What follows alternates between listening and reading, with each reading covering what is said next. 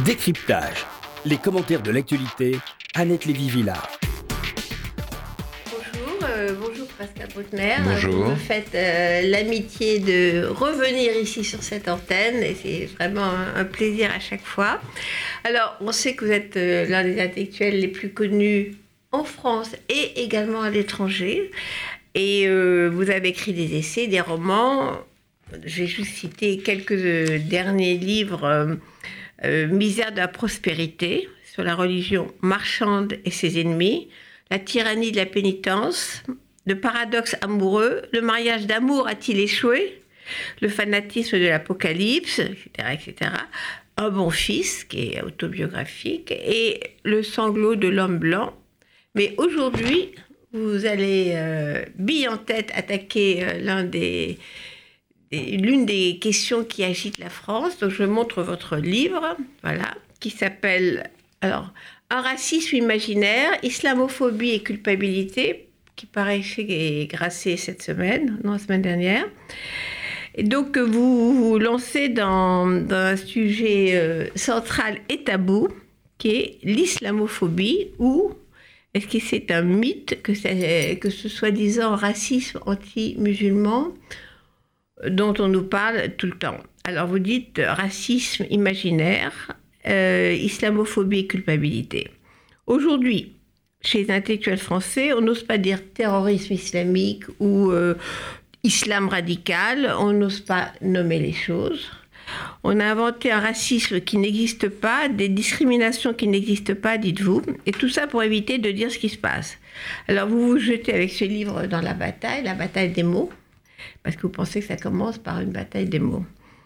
Alors, à quoi sert cet épouvantail euh, d'islamophobie qu'on nous jette euh, à la figure pour interdire euh, toute discussion, tout débat, même sur la religion? Et qui peut même être avoir des conséquences extrêmement graves parce qu'on n'a pas le droit au blasphème. on sait ce qui s'est passé avec le massacre euh, à Charlie Hebdo. C'est un- une manière de mettre un couvercle sur euh, le débat intellectuel. Alors, Est-ce que vous pouvez nous dire pourquoi, euh, qu'est-ce qu'il y a derrière ce mot islamophobie? D'où ça vient cette histoire?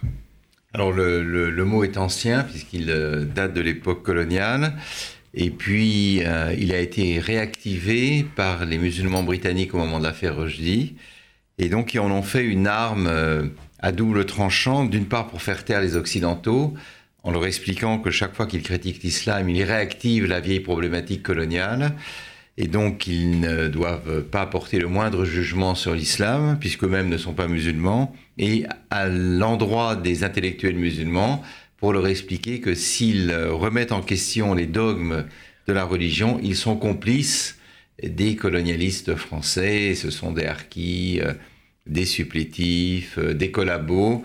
Et, euh, et donc ce mot a pour fonction de confondre deux choses qui sont très différentes, à savoir le racisme anti-musulman qui peut exister, l'attaque contre des mosquées, les injures envers des femmes voilées. Évidemment, il y a des actes de ce type. Et euh, on confond ça avec la critique de la religion, la remise en cause des dogmes, qui, elle, est absolument interdite, alors même qu'on peut critiquer sans problème le judaïsme, le bouddhisme, le christianisme, qui sont euh, évidemment des religions plus anciennes. Et donc, il faudrait que l'islam soit intouchable et euh, soit considéré en quelque sorte comme une religion sacrée à laquelle nul n'a le droit d'opposer la moindre objection. Oui, enfin, quand on, justement, on parle d'islamophobie en parlant d'agression contre les musulmans, en, en l'occurrence, c'est- ce, ce fanatisme interdit euh, l'expression d'un islam modéré, parce que les premiers euh, visés par, euh, cette accusation d'islamophobie, ce sont les musulmans modérés eux-mêmes qui sont, qui sont victimes d'une fatwa, à commencer par Salman Rushdie et tous les, tous les écrivains algériens d'aujourd'hui, euh, comme Kamel Daoud, euh, Walem Sansal, qui sont, qui sont directement menacés par, euh, par ce terrorisme euh, au nom de l'islam. Oui, oui, voilà. C'est donc ils sont la cible privilégiée de ce mot islamophobie, contre lequel déjà s'insurgeaient euh, Salman Rushdie, puisqu'il dit c'est un bandeau pour permettre aux aveugles de voir encore moins ce qui se passe. La citation au début de votre livre, c'est super. C'est dans Joseph Anton de Salman Rushdie qui est aussi autobiographique. Il dit un nouveau mot avait été inventé pour permettre aux aveugles de rester aveugles, l'islamophobie. Critiquer la violence militante de cette religion dans son incarnation contemporaine était considéré comme du fanatisme. On retourne on retourne, c'est-à-dire que le, racisme, euh, c'est contre les musulmans, alors qu'en fait, c'est les islamistes qui sont racistes. Oui, ils sont, racistes et ils projettent leur haine de l'Occident et des sociétés ouvertes euh, sur nous en prétendant que le monde entier euh, conspire contre l'islam et qu'ils ne font que se défendre, alors qu'en réalité, évidemment, les racines de l'islamisme sont plus anciennes et datent déjà du 19e siècle, bien avant qu'il y ait eu euh, la moindre ingérence américaine, par exemple, au Moyen-Orient. Mais on fait toujours comme si l'Occident avait le tout, tout, premier mené la guerre contre l'islam, alors qu'historiquement, on sait que les conquêtes arabes ont, dès le 7e siècle, ont occupé l'ensemble du monde euh, juif et chrétien euh, au Moyen-Orient, au Maghreb, et puis ensuite en Espagne. Euh, mais le, effectivement, il faut inverser complètement les valeurs et transformer les victimes éventuelles en bourreaux et les bourreaux en victimes. Comme ça, la, la supercherie est complète. Voilà, c'est l'inversion. Alors, l'exemple le, plus, moi, qui m'a, qui m'a vraiment toujours frappé, c'est ce qui s'est passé à Cologne. À Cologne, où des femmes, on ne sait pas combien, mais des, des femmes allemandes blanches, semble-t-il, ont été agressées par des, des immigrés récents et la, version a été qu'elle euh, l'avait bien cherché, quoi, parce qu'elles sont blanches, donc c'est normal que ces opprimés euh, se vengent sur la femme blanche. Et il y a des féministes qui ont pris euh, le parti de dire, des, choses comme ça, c'est-à-dire se mettant du côté des bourreaux contre les victimes, en l'occurrence du viol. Il y avait, je cite Clémentine Autain, que tout le monde connaît, militante de gauche, ultra-gauche, qui elle-même a été violée. Et elle a dit, euh, euh, elle a comparé ça avec les 2 millions d'Allemands violés par des soldats russes à la fin de la guerre. Donc elle défend, elle, elle explique ou elle justifie euh, le viol de la femme blanche. Quoi. Oui, ça alors là, la version, c'est ça. On se met oui, du côté, là c'est le, le, rapport douloureux qu'une certaine extrême gauche entretient avec l'islam radical au prix d'abandonner son, propre idéal d'émancipation. Alors il y a d'abord eu Éric Fassin à propos de Cologne, il y a eu 1000 femmes donc allemandes agressées dans la gare de Cologne la nuit de la Saint-Sylvestre 2015. Éric Fassin explique que les, les agresseurs ne sont pas allés euh, euh, violer des prostituées mais des femmes blanches parce que la femme blanche est dominante donc c'est un acte politique et on a le droit de l'attaquer. Éric Fassin, qui est un sociologue. Qui, est un, respecté, enfin connu et euh, voilà, qui, s'exprime. Euh, de, la gauche extrême. Voilà. Euh, il y a eu aussi Caroline de Haas, apparatchik du PS, qui a expliqué que. Oser le féminisme. Oser le féminisme. Et puis Clémentine Autain, qui compare les événements de Cologne avec les viols de l'armée rouge en 1945, en, en affichant des chiffres fantaisistes. Et puis on ne peut pas comparer une armée rouge euh, épuisée après trois ans de combat d'une férocité inouïe euh, avec les euh, immigrés allemands qui viennent d'être accueillis par Angela Merkel à, hauteur d'un million en, en, Allemagne justement. Et donc le, euh, on ne comprend pas exactement quel est le but de cette gauche qui, au lieu de défendre les victimes, à savoir les femmes violées, commence par excuser ou exonérer leurs agresseurs. Et c'est là où je me dis que toute une partie de la gauche marche sur la tête et euh, piétine ses propres principes au nom d'un antiracisme devenu fou. Et euh, je pense que l'antiracisme, au nom des meilleures intentions du monde, est en train de remplacer tout, tout, ce qui relevait des luttes sociales, des luttes politiques, euh, ou voire même des luttes de classe. Et on explique tout aujourd'hui par euh, le racisme et la nécessité de et le la question de la religion. Vous dites que la lutte euh, des classes a été remplacée par effectivement une, lutte religieuse. oui, voilà. Et, et, donc, le, le, subterfuge concernant l'islamophobie consiste à faire de l'islam, qui est une religion universelle, une race une race euh, à laquelle il ne faudrait pas toucher. Et euh, c'est évidemment une confusion. Euh, c'est une confusion un peu dramatique parce que les, encore une fois, l'islam comme le christianisme et d'ailleurs comme de plus en plus le judaïsme est une religion qui intègre des croyants venus de toutes les ethnies, d'Afrique, d'Asie, d'Amérique latine, d'Europe. Et on ne, peut, on ne peut pas le racialiser sans, sans réduire le message religieux euh, à, quelque chose d'assez pauvre. Et c'est pourtant ce que le mot islamophobie essaye de dire. Chaque fois que vous critiquez l'islam, vous, euh, euh, vous stigmatisez l'ensemble des musulmans. Et alors, on, imaginons que ce raisonnement se soit appliqué au XVIIIe siècle pour les catholiques.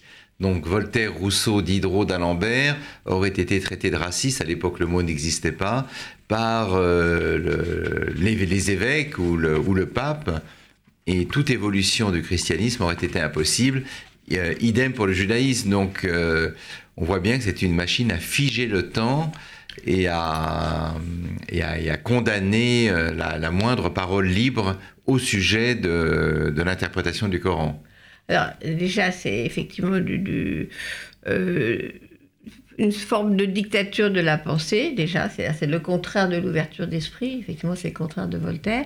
Et c'est également une nouvelle forme de racisme, parce que euh, dans ce, ce, combat antiraciste, entre guillemets, on ne met pas, comme vous le notez dans votre livre, on ne met pas euh, les Asiatiques à Belleville qui se font quand même ratonner de temps en temps, justement.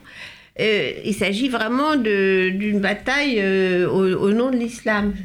Cet antiracisme n'englobe pas euh, toutes les races, entre guillemets. Oui, alors d'une part, c'est vrai qu'il y a quand même un oubli que je trouve un peu étrange. Symptomatique, en tout Symptomatique. Donc on oppose les Noirs et les Arabes aux Juifs et aux chrétiens. On oublie les Asiatiques.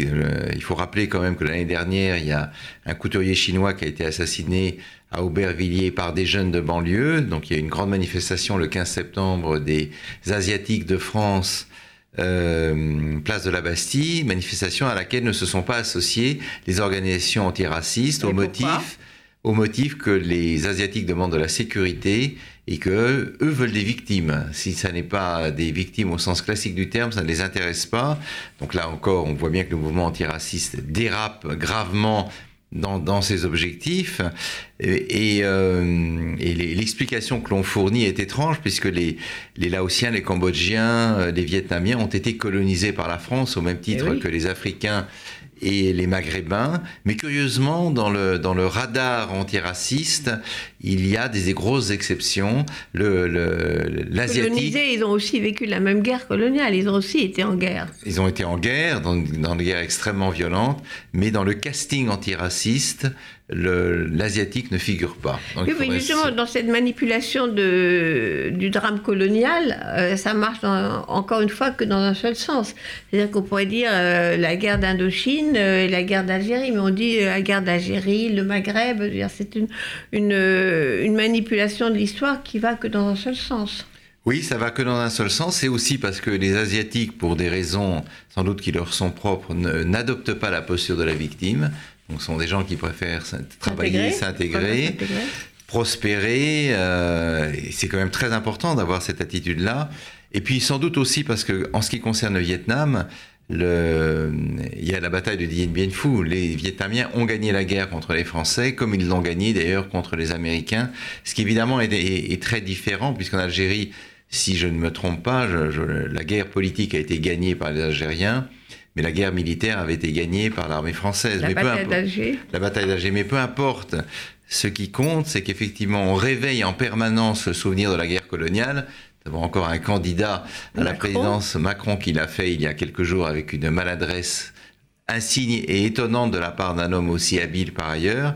Mais euh, curieusement, on, ne, on ne gratifie pas les Asiatiques en France des mêmes, euh, des mêmes attributs. On leur refuse euh, le, statut de victime, ce qui est peut-être préférable finalement, parce qu'au fond, ce qui est intéressant dans cette histoire d'islamophobie, c'est que l'on accorde à l'islam un privilège que l'on refuse au judaïsme et au christianisme. Et nous trouvons tout à fait normal, et je pense que c'est un signe de, de, de, santé mentale, de critiquer sans relâche les, les dogmes du christianisme, du judaïsme, de les remettre en cause, de favoriser les libres penseurs dans ces deux euh, religions.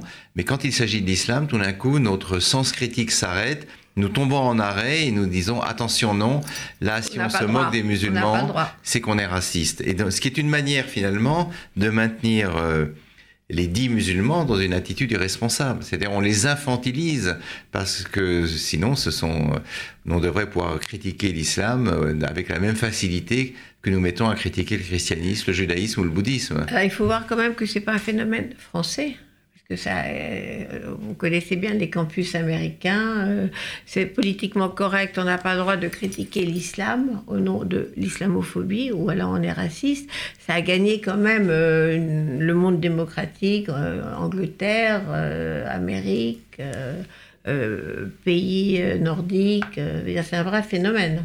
Ah oui, oui, et puis il est vrai que là-dessus, le monde anglo-saxon est, braqué de façon irréductible sur ce terme, euh, si bien qu'aux États-Unis, dans certains campus, on ne peut pas parler d'islam radical ou, de terrorisme islamiste. Euh, Barack Obama n'a jamais employé l'expression dans ses discours, c'est toujours un terrorisme abstrait, ce qui est quand même un tout petit peu problématique. Et euh, les Américains ont un tel respect des religions que pour eux, l'idée de les remettre en cause est un, un, acte de profanation absolue. Et il me semble que sur ce plan-là, les Français sont quand même beaucoup plus lucides et, euh, plus ouverts. Il euh, y un, fossé nous sépare des États-Unis d'Amérique sur, ce plan-là. Et c'est pour ça qu'ils comprennent si mal la laïcité à la française et euh, ont tendance à considérer qu'elle est un phénomène raciste. Oui, alors pour continuer sur. C'est comme plutôt la gauche qui. revendique entre guillemets l'islamophobie. Pour le renversement, encore une fois, entre victimes et, bourreaux, on a l'exemple dont vous parlez de Nice, euh, où ce cabullon est rentré dans la foule, et où vous avez des tribunes, en particulier dans Libération, qui sont euh, épouvantables à la sortie de, ce massacre. C'est un philosophe que vous citez ici, Jean-Luc Nancy, qui écrit Il faut nous en prendre à nous-mêmes, à notre entreprise universelle de puissance jamais assouvie. Il faut arraisonner et démonter les camions fous de nos supposés progrès. Donc c'est encore notre faute. S'il y a un type qui, qui tue, dont la moitié d'ailleurs sont des, des, euh, musulmans, la moitié des victimes, en l'occurrence à Nice, étaient des musulmans. Donc au nom de l'islam, vous massacrez euh, des musulmans et non musulmans. Et là, il y a quelqu'un, encore une fois, il y a eu plusieurs tribunes dans ce sens-là, qui vient euh, expliquer, justifier la chose. Oui, c'est le, c'est le vieux tiers-mondisme français et européen qui consiste à dire euh, on vous frappe, donc vous êtes coupable. Voilà, c'est la, la victime doit intérioriser la sentence euh, que l'on porte sur elle. Et là, dans le cas de Jean-Luc Nancy, qui pourtant était un philosophe tout à fait honorable, je dois dire que cette phrase m'a laissé pantois. J'ai cru que c'était, j'ai cru que c'était un canular, que quelqu'un l'avait écrit, mais à sa place, mais malheureusement non. Et alors donc, ça consiste à dire, voilà, l'existence même de l'Occident est une telle insulte faite au peuple du monde entier qu'il faut bah, travailler à, nous autodétruire. Et donc, alors quoi Il faudrait enlever les roues des camions, les rails des trains, les ailes des avions, mais ça n'a pas de sens. C'est, bah, on peut, après ça, ils nous tuent à la machette. Hein. Après, ils nous tuent à la machette, puisque effectivement, on a bien vu euh, avec le génocide du Rwanda qu'on n'a pas besoin d'armes sophistiquées pour, pour tuer. Ou même au bah, Cambodge. Au Louvre, au Louvre il s'était acheté euh, de grands couteaux. Euh. De grands couteaux. Hier, à Montauban aussi, il y a un déséquilibré euh, qui a agressé les passants en hurlant Allah Akbar. Euh, D'ailleurs, très curieusement, à propos de Montauban, juste une petite remarque en passant, la maire de cette ville est passée sur BFM vers 11h du soir. Et elle a, elle a, eu cette phrase que j'ai trouvée hallucinante et intéressante. Elle a dit oui, il a proféré les injures habituelles, euh, on va tous vous tuer, Allah Akbar, etc. C'est-à-dire que Allah Akbar, Dieu est grand, est devenu pour un certain nombre de gens une injure. Ce qui quand même en dit long sur la perception que nous avons euh, de l'islam et sur la manière dont les islamistes et les djihadistes sont en train de détruire leur propre religion de l'intérieur en faisant d'un acte de foi, Dieu est grand, un, cri synonyme de... De ben, mort. De, mort. Je dis dans le livre que c'est Allah Akbar est devenu synonyme aujourd'hui de Sieg Heil des, nazis. Hein. C'est-à-dire que quand on entend ça dans la rue, on a intérêt à prendre ses enfants et à partir en courant. Ouais, c'est ce qu'on fait, si on peut. C'est ce qu'on fait, oui. Mais euh, ce, ce qui va avec l'autre partie de l'histoire, c'est qu'on justifie à chaque fois euh, les terroristes, les attentats terroristes par la misère sociale, euh, les opprimés, c'est la religion euh, musulmane serait la religion des opprimés, ce qui évidemment n'est pas vrai en Arabie Saoudite. Mais il y a toute une explication sociale derrière la justification de ces attentats. Oui, alors à l'origine de ça, il y a une euh, méconnaissance qui n'est pas seulement celle de la gauche, mais qui est occidentale, sur la nature de la religion. Et le premier qui l'a signalé de façon euh, exhaustive, c'est Bernard Lewis, donc le grand orientaliste euh, américain, disant que nous avons, nous avons, toujours tendance en Occident à réduire les problèmes religieux à des problèmes socio-économiques. Et il dit, c'est comme si l'on expliquait un match de rugby avec les règles d'un match de tennis. Et il dit, il faut bien comprendre que la religion signifie encore pour des, millions, même de centaines de millions d'hommes, quelque chose de fondamental et qu'on ne peut pas tout ramener simplement à des problèmes d'argent ou à des problèmes de relégation sociale. Mais la gauche française est évidemment là-dessus assez aussi aveugle que les autres et donc consiste à penser que si on prend euh, euh, une kalachnikov ou un couteau et qu'on va tirer dans la foule, c'est pour protester. Alors là, les explications aussi sont, absolument délirantes. Vous avez un sociologue qui s'appelle Geoffroy de la Guesnerie, donc il y a un, nom d'une extrême euh, euh, belle généalogie à la française qui explique que s'il y a eu euh, les attentats, au pas au Bataclan, mais dans les petits cafés alentours, c'est parce que pour les jeunes gens des banlieues, la terrasse de café est un espace intimidant où on les reçoit avec dédain, où le... Il y a toujours euh, une la facturation, la facturation des, des, boissons est très élevée et que donc ils ont intériorisé un rejet social qu'ils ont traduit. Ben, il, a, il a fallu ensuite qu'il y ait absolument qu'ils tuent le maximum de gens, c'était plus fort qu'eux. Et donc on entre dans un véritable délire interprétatif d'une gauche qui ne veut. Qui là, vous citez justement euh, Louis Plenel de Mediapart dans votre livre, Pascal Bauter. Ces monstres, donc les terroristes, sont le produit de notre société.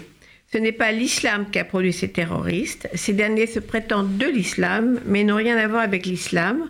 En revanche, ils sont le produit de toutes les fractures, de toutes les déchirures de notre société. Là, c'est cité dans le Bondi Blog, hein, qui fait la une encore. Tout cela. Donc, Pascal Bruckner, ça, c'est l'exemple même de, la culpabilité de la gauche qui dit c'est notre faute, c'est notre faute. Oui, oui, c'est toujours de notre faute. C'est toujours, bah, c'est le geste christique. Hein. on on fera votre joue droite, vous tendez la joue gauche. Alors, tout cela serait vrai, hein, il faut accorder une certaine importance à cette analyse, si le terrorisme n'avait lieu qu'en France. C'est-à-dire si finalement il n'y avait que des terroristes made in France, dans l'Hexagone. Or, il se trouve pour euh, le, notre malheur que c'est universel. Ça va de San Bernardino en Californie à la Chine, à l'Indonésie. Au Pakistan. Au Pakistan. Et on ne peut pas dire que ces sociétés soient islamophobes, puisque c'est dans le monde arabo-musulman qu'il y a le plus d'attentats. Et, euh, et donc, c'est une. Le plus de victimes, encore. Et le plus de victimes. Et cela veut dire qu'on ne veut pas voir, pas savoir, pas comprendre que la, la racine du terrorisme, est un problème avant tout théologique. C'est une certaine interprétation d'islam dont j'espère qu'elle ne va pas gagner l'ensemble du monde musulman parce que cela voudrait dire qu'il va être à feu et à sang et contaminer le reste de la planète. Mais euh, tout ramener à des conditions sociales, d'abord, c'est ne pas comprendre que très souvent les djihadistes sont des gens plutôt bien éduqués. Bah, du, du, 11 septembre, oui, Ben Laden était un milliardaire. Euh, beaucoup de scientifiques sont djihadistes. Un, un document qui a été euh, saisi par, les, je crois, les forces américaines et euh, divulgué par la Banque mondiale a montré que plus l'on est éduqué et diplômé, plus on a tendance à vouloir se suicider dans un attentat. Ah et donc, oui, c'est un document que je cite dans, une note en bas de page. C'est très intéressant parce que ça veut dire que la plupart des terroristes, contrairement à l'imagerie euh, propagée, sont des gens éduqués. Et regardez, vous avez cité tout à l'heure l'attentat au Louvre. cet Égyptien qui est venu pour poignarder des militaires était cadre commercial à Dubaï, donc Ah, avait une belle Golden Boy. Oui, voilà, c'était quelqu'un de, de plutôt euh, favorisé. Donc hum, l'imagerie selon laquelle le terroriste est un damné de la terre qui proteste à sa façon contre le désespoir où notre méchante société le plonge est évidemment euh, totalement faux. C'est un, une construction idéologique pour ne pas affronter la réalité. Et d'ailleurs, les musulmans les plus lucides, vous avez cité Kamel Daoud, Boalem Sansal, Salman Rushdie, Ayaan Hirsi Ali beaucoup d'autres, ont bien compris que c'est un problème d'interprétation herméneutique, c'est une certaine façon de, comprendre le texte sacré, et euh, aussi bien le judaïsme que le christianisme ont été confrontés à des problèmes identiques au cours de leur histoire. Les Lumières juives avec euh, Mendelssohn ont dû affronter ce problème. Comment combattre l'orthodoxie de l'interprétation pour donner une vision plus libérale de, la lettre euh, biblique?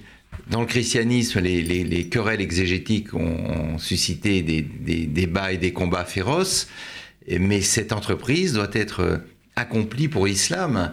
Et euh, malheureusement, les réformateurs en islam sont très seuls, ils ont peur. On pourrait citer aussi Abdenour Bidar ou Rachid Benzine aujourd'hui. Ils, ils, ils, sont le menacés. Ils, ils sont menacés. Tête, et ils sont menacés pas. Blague. Quand on a vu ce qui s'est passé avec euh, Charlie Hebdo, on sait que c'est ouais. une menace totalement réelle. Et ils sont menacés non seulement par les, les islamistes, mais ils sont menacés par l'extrême gauche qui les traite de fascistes. Je cite un, un, un texte d'un trotskiste. Contre Kamel Daoud, justement, à propos de, de oui, ce qui s'est passé à Cologne. Voilà, mais aussi euh, un certain Pierre Thévagnan, qui est un ancien trotskiste, traite euh, Abdenour Bidar, qui avait fait un article sur euh, l'absence de lumière dans l'islam, de fasciste à visage spirituel. C'est-à-dire qu'il y a une alliance qui est quand même, que je trouve épouvantable, entre une certaine ultra-gauche et les islamistes les plus radicaux pour faire taire les voix dissidentes en, de l'islam. Alors, euh, Pascal Bruckner, vous avez parlé de la question euh, des Juifs. Et on voit aussi que là, il y a aussi un renversement. C'est-à-dire que pour euh, ces partisans de l'antiracisme, les Juifs sont maintenant de l'autre côté, sont du côté de l'homme blanc, des colonialistes. Euh, et on leur pique même euh, Auschwitz et la Shoah en disant euh, finalement ce qui nous arrive à nous aujourd'hui musulmans, c'est pareil qu'Auschwitz, c'est pareil que l'Holocauste, ce qui n'est pas exact évidemment. Oui, voilà, c'est-à-dire comment être juif à la place des juifs, tout en expulsant euh, les dix juifs de, leur position de victime. Donc c'est là où il y, a, y a quelque chose d'assez génial dans l'invention de l'islamophobie, d'assez fort et de très sournois, c'est que le, le, une certaine légende qui a été propagée notamment par Vincent Payon, ce que je trouve dommage parce que c'est par ailleurs un homme d'une grande intelligence et d'une grande culture, voudrait que les musulmans en France, en 2017, soient dans la situation des juifs des années 30 ou 40. Et donc, ils devraient porter une étoile verte comme les juifs portaient l'étoile jaune au début de la guerre, enfin pendant la guerre. Et, euh, et cette comparaison est fausse. Alors, elle est fausse à, au moins à deux titres. D'une part, l'antisémitisme n'a jamais visé exclusivement la religion juive. Ça n'a pas été une discussion uniquement théologique sur les dogmes ou les principes de, du judaïsme. L'antisémitisme s'attaque aux juifs en tant que peuple. Donc c'est une ethnie qui est visée en tant que telle et qui, euh, selon euh, l'idéologie antisémite, doit être détruite ou contenue ou, exilée ou exterminée dans, le cas du nazisme. Euh, donc, ça n'est pas un problème religieux, l'antisémitisme. Deuxième chose, si on dit que les, les musulmans d'aujourd'hui sont dans la situation des juifs des années 30-40. Il faut rappeler qu'il n'y avait pas de groupuscules extrémistes juifs qui, avant la guerre, allaient égorger des prêtres, lancer des bombes dans les, aéroports, dans les gares, dans les supermarchés, et que donc cette analogie n'a aucun fondement historique, mais elle a un fondement émotif. Il s'agit de toucher le cœur des gens et d'expliquer que finalement, bon, la souffrance juive, ça suffit. Maintenant, c'est notre tour nous allons prendre leur place. Et puis le troisième volet de cette expropriation symbolique, parce que c'est de cela qu'il s'agit, consiste à dire qu'effectivement, comme vous l'avez rappelé dans votre question, eh bien les Juifs sont passés du mauvais côté. Je cite le philosophe Enzo Traverso, qui explique que le malheur des Juifs depuis la création d'Israël, c'est de s'être blanchi. Alors je veux dire que le mot m'a laissé un peu pantois, je, l'ai relu plusieurs fois pour voir s'il n'y avait pas des problèmes de vue. Euh, se blanchir, c'est-à-dire qu'ils ont quitté leur position d'outsider, qui est désormais celle des, Arabes et des Noirs. Ils ont et été donc, chassés de leur position de victime par d'autres euh, victimes. Par d'autres victimes, parce qu'ils sont devenus des bourreaux eux-mêmes. Ils sont devenus des bourreaux, ils se sont enrichis dans les sociétés occidentales. Et puis Israël, c'est la réincarnation, euh, selon lui, du, euh, du projet colonial en terre d'islam. Et donc, euh, désormais, l'islamophobie devrait être le racisme qui inclut tous les autres et qui donc, en les incluant, les démode complètement. Il n'y a plus que cette, euh, cette notion qui trône au-dessus des autres. Et alors, curieusement, ce que, ce que je trouve... C'est ça la manipulation. Oui, c'est ça. Au nom de la lutte antiraciste, euh, il n'y a plus qu'une lutte qui est la lutte contre l'islamophobie, voilà, qui ça, a évacué tous les autres qui a évacué toutes les autres de racisme. Alors, quand on regarde les statistiques du ministère de l'Intérieur et de la Commission consultative des droits de l'homme qui sont tombés il y a à peu près un mois. Donc il est dit que les actes anti-musulmans et anti-juifs ont baissé considérablement. 50%. De Oui, 50% presque.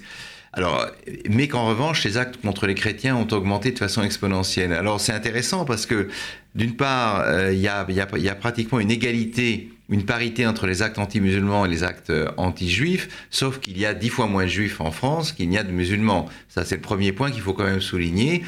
Et puis, euh, curieusement, les actes anti-chrétiens, dirigés contre les tombes, les églises, ne sont pas comptabilisés comme des actes racistes. Quand le père Hamel s'est fait égorger. On n'a pas dit que c'était un acte raciste et je pense qu'on a eu raison.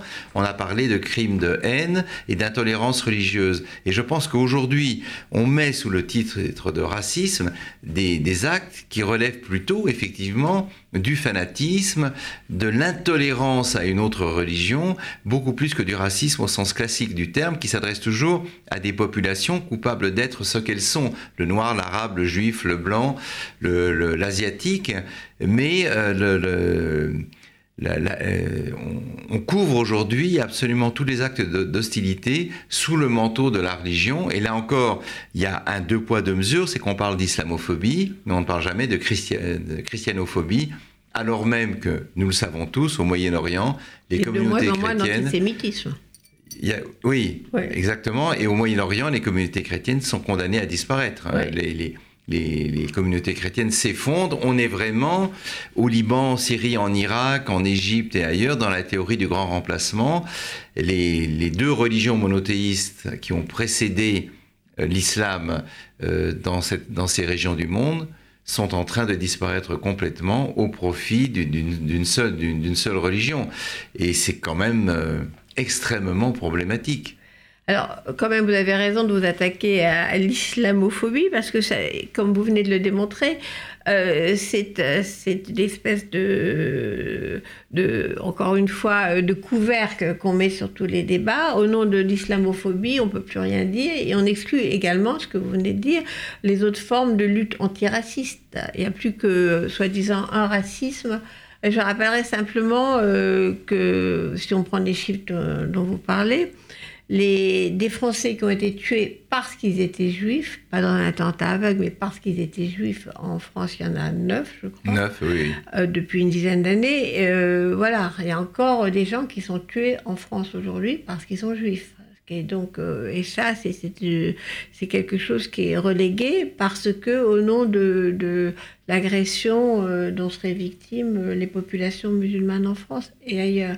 Donc, il y a encore une fois un retournement euh, on mélange victime, bourreau, bourreau, victime. Oui, oui, il s'agit de, brouiller la vue. Puis il s'agit surtout de, de dire qu'il n'y a pas d'antisémitisme arabo-musulman, que l'antisémitisme c'est forcément une maladie de l'extrême droite française et qu'il est impossible que des, des, des, musulmans ou des arabes puissent être antisémites alors que tout prouve le contraire. Nous savons parfaitement que la greffe euh, antisémite a, a, très bien pris dans le monde arabo-musulman, que les protocoles des sages de Sion sont un best-seller dans, dans, en Égypte. En Égypte, sont parfois enseignés euh, dans les universités. Et c'est malheureusement l'une des rares greffes occidentales qui a pris là-bas, euh, et que dans, vous allez au Maghreb. Euh, qui, si qui venait de Russie qui venait de Russie. Et si vous orientez la, la, la, conversation sur les juifs, vous vous apercevez très vite que dans les familles, aujourd'hui, la, la, haine des juifs est la chose du monde la, mieux partagée. Le roi Hassan II disait de façon très intelligente, la haine d'Israël est le meilleur aphrodisiaque du monde arabe. Effectivement, pourquoi il s'est passé une chose très simple, c'est que le juif, qui était un dhimmi, c'est-à-dire un, un un protégé au même titre que le chrétien, le juif c'était dans le, un sous-homme, c'était celui que l'on protégeait mais que l'on méprisait en même temps. Il, ne pouvait pas être un égal. Et avec la création de l'État d'Israël, le sous-homme est devenu un égal, à certains titres même un supérieur, puisque Israël a gagné toutes ses guerres contre le monde, euh, contre ses voisins.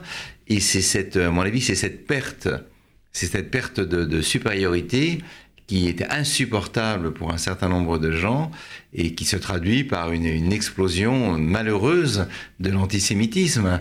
Et euh, mais il faut faire très attention parce que Georges Bensoussan, pour avoir dit ces choses-là avec d'autres termes, est aujourd'hui traduit au tribunal.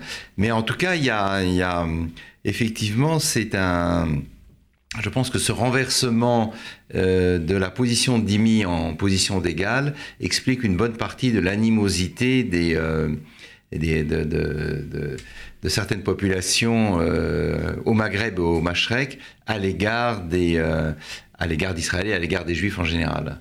Alors, Pascal Bruckner, vous, je remontre votre livre pour que les gens l'achètent, parce qu'il finit quand même par une note optimiste.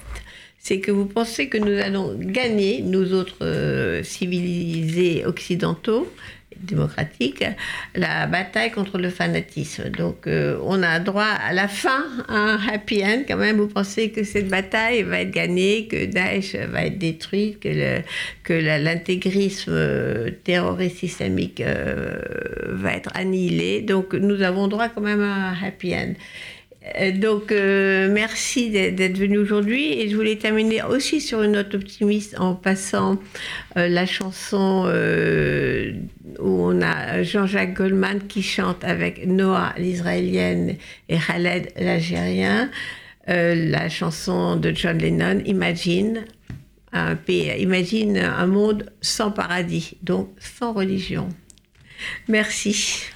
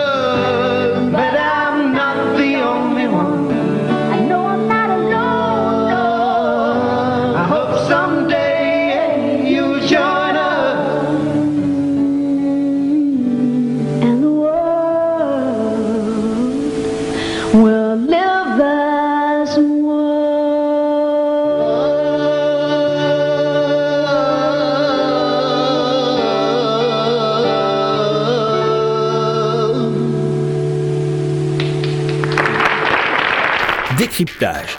Les commentaires de l'actualité, Annette Lévy-Villard.